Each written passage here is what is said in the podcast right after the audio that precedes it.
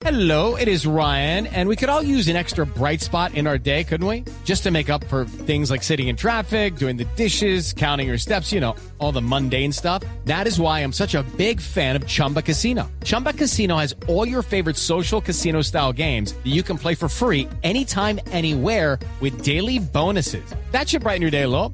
Actually, a lot. So sign up now at chumbacasino.com. That's chumbacasino.com. No purchase necessary. BGW. Void were prohibited by law. See terms and conditions. 18 plus. Tenemos a William Rodríguez, que es experto en el uso de drones de BRT Colombia y ha piloteado drones en entornos militares. Y nos va a contar cómo contribuye el uso de drones con fines militares a la desa- deshumanización del conflicto, por ejemplo. William, bienvenido a la nube. Muchas gracias, buenas noches a toda la audiencia, gracias por la oportunidad. Bueno, cuéntame un poquito cómo, cómo es el tema de los drones en otros ambientes y no solamente en el divertido, en el recreativo, en el, en el que la gente cree que son juguetes.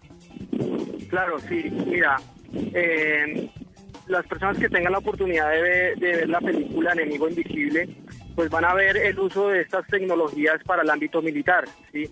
Bien es cierto que pues diferentes tecnologías que utilizamos hoy en día eh, son de origen militar, como el Internet, por ejemplo. Los drones también que estamos empleando en el ámbito civil, pues el, su origen es de la parte militar y lo podemos ver en la película. Eh, en el ambiente civil tenemos drones para búsqueda y rescate, drones que pueden enviar medicamentos a áreas inhóspitas, drones que pueden hacer topografía, eh, drones que pueden hacer eh, imágenes aéreas, eh, eh, inspección de, eh, de plantaciones para detectar estrés en la vegetación. Es- hay una amplia gama de, de uso de esta, de esta tecnología de los drones para el ámbito civil. ¿Qué tan lejos estamos de lo que se ve en las películas? Porque en las películas el dron es capaz de, mejor dicho, casi que de hablar. Eh, ¿Qué tan Pues- lejos estamos de eso? Pues mira que yo siempre hago una analogía. Si hace 17 años, cuando conocíamos los celulares, los teléfonos celulares, eh, que vulgarmente llamamos las panelas, eh, y no nos imaginábamos que con solamente tocar la pantalla nos íbamos a conectar al otro lado del mundo.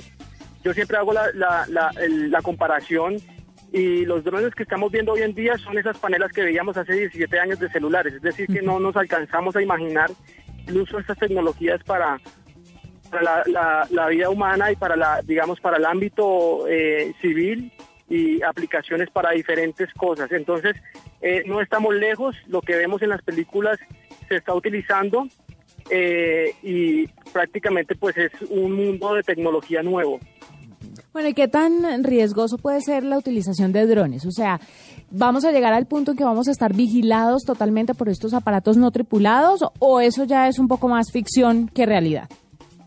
No, si tú ves la película, eh, en la película vemos algunos drones, microdrones. Hay drones que son del tamaño de un zancudo, eh, son nanobots prácticamente, son nanodrones. Y no estamos lejos, eso, eso está ocurriendo en el mundo, eso está ocurriendo con los países, con las potencias, que tienen tecnología para hacer lo que se ve en la película. Eh, y básicamente pues las organizaciones que regulan este tipo de, de empleo estas tecnologías que va combinado con la parte aeronáutica eh, están trabajando en esa en esas normativas y en esa regulación. En Colombia existe una regulación y a nivel mundial la organización de, de aviación civil internacional tiene una regulación porque prácticamente el espacio que compartimos el espacio aéreo va a ser compartido con los drones, con aeronaves no tripuladas. El espacio aéreo tripulado eh, donde están las rutas aéreas de los vuelos internacionales va a ser compartido prácticamente con equipos no tripulados en un futuro, no ¿Qué- muy lejano.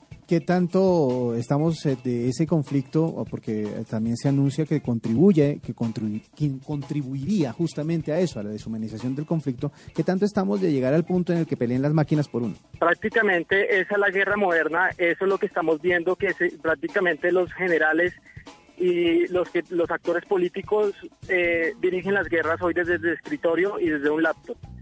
Ese es, y los que pelean y los que pues van a estar en el área de operaciones, en este caso, eh, van a ser los robots y las máquinas. Básicamente eso es lo que estamos viendo y así es que se, se, se ve en la película.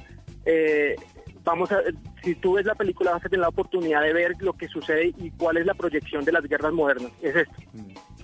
Bueno, queda claro, ¿no? Sí. ¿Para ¿En- qué van a, a utilizarse los drones en un futuro. Estamos eh, pendientes de la, de la implementación de esa tecnología, no solo para los usos militares, sino para los usos civiles, para ver cómo eh, se mejora la calidad de vida de personas, así como lo han anunciado, por ejemplo, internacionalmente las compañías de transporte de, de mercancía, que esa puede ser una forma en que se pueda usar la tecnología de los drones. Él es William Rodríguez, experto en el uso de drones de BRT Colombia. Ha piloteado drones en entornos militares y nos cuenta un poquito qué otro uso se le puede dar a estas naves no tripuladas. Gracias, William, por estar con nosotros. A ustedes que tengan una buena noche. Muchas gracias.